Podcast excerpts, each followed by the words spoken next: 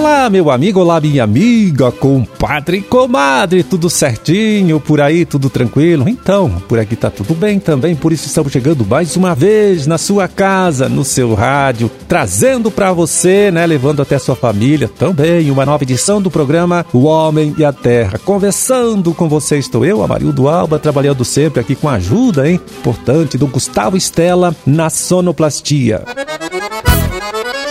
21 de setembro de 2022, quarta-feira, na quarta-feira de lua minguante, com várias comemorações. Vamos lá, Dia Internacional da Paz, Dia da Árvore, Dia de Luta Nacional das Pessoas com Deficiência e Dia do Fazendeiro, tá? Para suas orações também anote aí, é dia de São Mateus Apóstolo e data também do aniversário de Cambará, Joaquim Távora, Malé, Rebouças e São Mateus do Sul. Então, parabéns para todo mundo!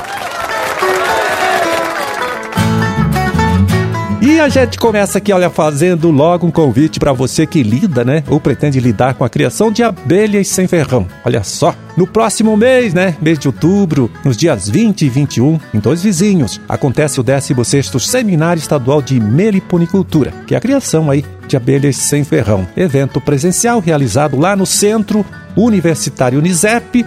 E claro, para saber mais e fazer também a sua inscrição, é procure, viu? Você sabe, um dos escritórios aqui do nosso Instituto IDR Paraná, aí do seu município, tá certo? Se informe e participe. Temos repetido aqui várias vezes o alerta feito pelos técnicos sobre a necessidade do produtor evitar a deriva, principalmente né, dos herbicidas hormonais. Problema que tem causado muito prejuízo, muita encrenca aí, né? Para o pessoal que lida com a fruticultura, com a criação do bicho da seda e agricultura orgânica, isso aqui em nosso estado. Pois bem, hoje voltamos a tocar neste assunto, né? Porque é importante, chamando a participação do agrônomo Eduardo Augustinho dos Santos, extensionista, coordenador estadual do projeto Fruticultura aqui do Instituto IDR Paraná. Vamos ouvir? Fala, Eduardo.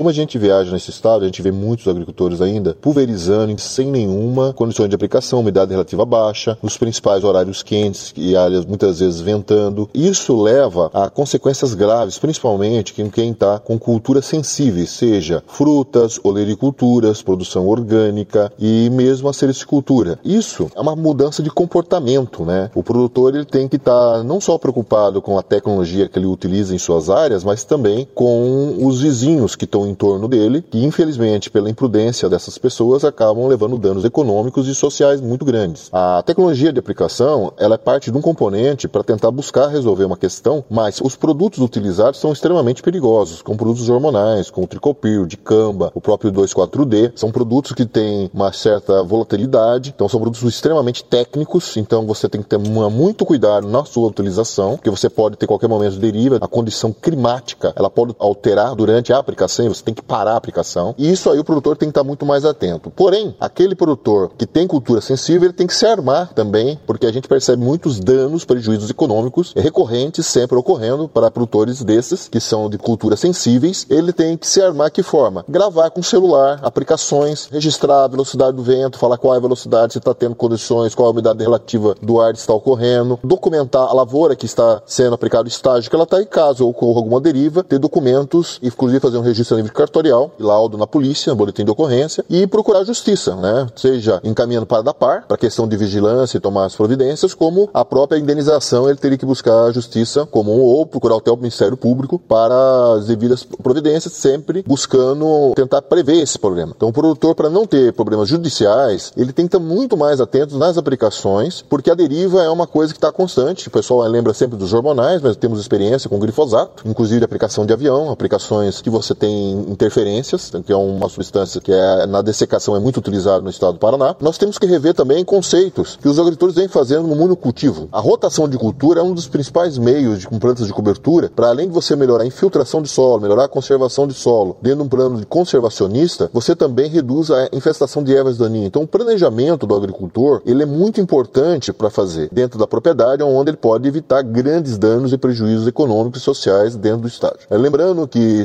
o produtor orgânico orgânico, muitas vezes, ele demora muitos anos para ter uma certificação. E aí, de repente, com uma contaminação desse, ele pode perder a certificação e perder todo o processo que foi trabalhado ao longo do tempo. Então, o que a gente coloca é que temos hoje cursos de capacitação promovido pelo Senar, inclusive o IDR pode utilizar, ajudar nisso nos locais, que são cursos gratuitos pelo Senar, procurando o Sindicato Rural, onde auxilia na checagem do equipamento e na capacitação desse agricultor e da sua mão de obra para real utilização e correta de forma que venha reduzir os danos provocados.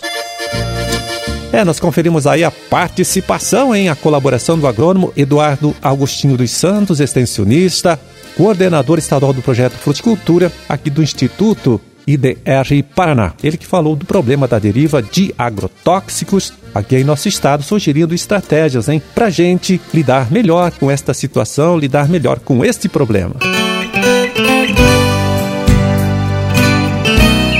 quarta-feira, né? Você sabe, dia de a gente saber como anda o mercado dos principais produtos aqui de nossa agricultura, de nossa pecuária. Dando uma olhadinha rápida aqui no relatório que o Departamento de Economia Rural, o DERAL, da Secretaria da Agricultura divulgou nesta última segunda-feira, dia 19 de setembro. São os preços médios é, praticados nesta mesma segunda-feira, dia 19. Deixa eu ver aqui. Olha, feijão preto, R$ 179,00 a saca de 60 quilos, feijão carioca 262, 262 reais a saca, erva mate em folha, produto colocado pelo produtor lá na indústria, R$ 25,08 a arroba e café beneficiado bebida dura tipo 6, R$ 1.193 a saca de 60 quilos. Seguindo aqui, olha, soja industrial R$ 169,28 a saca de 60 quilos, mandioca padrão de amido 580 gramas, né, padrão aí de referência, R$ 953 a tonelada da mandioca e milho amarelo R$ 76,50 a saca de 60 quilos. Trigo para pão, pH 78, né? pH de referência, R$ 93,33 a saca de 60 quilos. Caiu um pouco, hein? Começou a colheita, preço cai. Boi em pé, olha também queda o preço do boi, R$ 289,00 a arroba. Suíno tipo carne em pé para o criador independente, aquele criador não integrado à indústria, R$ 6,51 o quilo. E vaca em pé com padrão de corte, R$ 265,00 a arroba. É, esses foram os preços médios praticados desta última segunda-feira, dia 19 de setembro, aqui em nosso estado, com valores pesquisados e divulgados pelo Departamento de Economia Rural Deral, lá da Secretaria da Agricultura.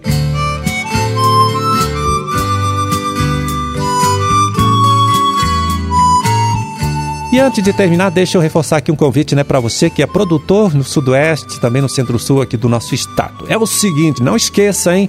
Que amanhã, quinta-feira, dia 22, o IDR Paraná, em parceria com a Embrapa, Fundação Meridional e UTFPR, realiza lá no Polo de Pesquisa, no próprio Instituto, né, em Pato Branco, um dia de campo sobre culturas de inverno.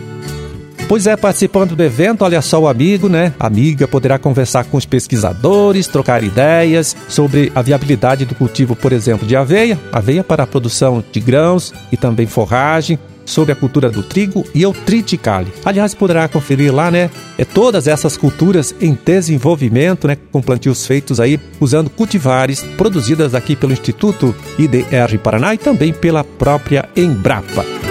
Como disse, esse dia de campo sobre produção de cereais de inverno acontece amanhã, né? Quinta-feira, no período da tarde, começa 1 e meia, lá no Polo de Pesquisa e Inovação do IDR Paraná, em Pato Branco. Para saber mais, você sabe, né? É só dar uma passadinha ou ligar para um dos escritórios aqui do nosso instituto, nas regiões de Pato Branco, Francisco Beltrão, dois vizinhos ou Laranjeiras do Sul. Se tiver condição, né, tiver um tempinho, não perca esta oportunidade. Participe, vale a pena.